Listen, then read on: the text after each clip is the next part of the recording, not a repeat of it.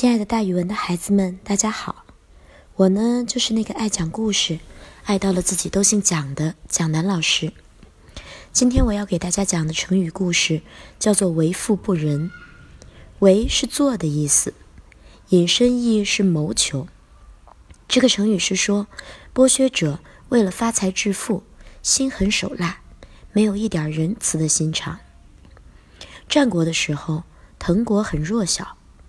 当时各国诸侯为了开疆扩土，都不断的发动战争，尤其是大国，随便制造一个事端，就向小国兴兵。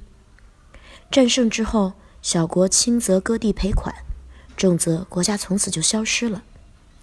大国的诸侯尝到了甜头，发动战争的积极性也越来越高，喊杀之声在华夏大地上回荡，战争风云经年不散。人民经受了很多苦难，我们把那个时期称为战国，真正的名副其实。滕国本来就非常小，到了滕文公继位的时候，面临的局面更为严峻，国库空虚，民生凋敝，四周列强环伺，虎视眈眈，随时都有亡国的可能性。滕文公决心收拾残局，振兴滕国，于是。他首先征询朝中文武百官的意见，让官员们拿出兴国治邦的方法。滕国的官员觉得这个题目太大，不知应该从何说起，一个个都像锯掉了嘴的葫芦，开不得口，闷闷不语。滕文公一气之下，命令散朝。他回到宫中，凭栏远眺，默默沉思。忽然，他想到一个人。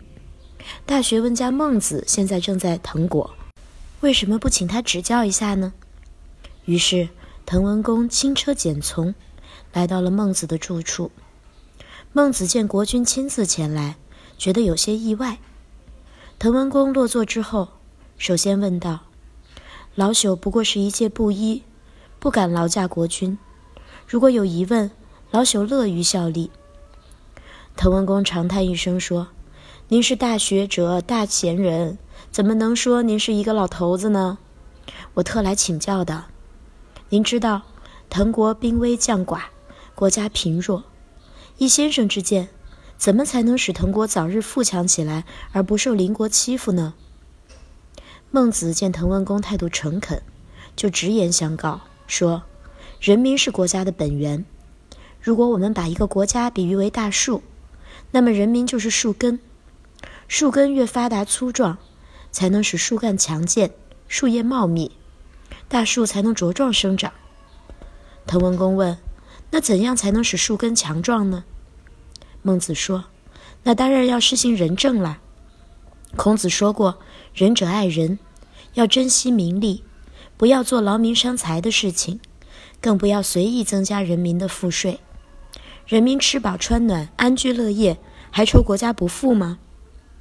杨虎说过：“想发财就不能讲仁义。”这句话太荒谬了。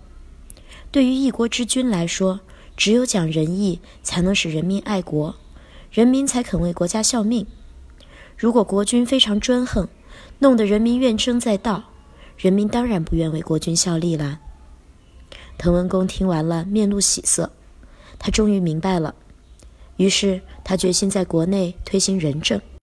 后来呀，人们从孟子的这番话里面推演出来一个道理：有一些人说，为了追求暴利，为了谋利，而不推行仁政，这就是为富不仁。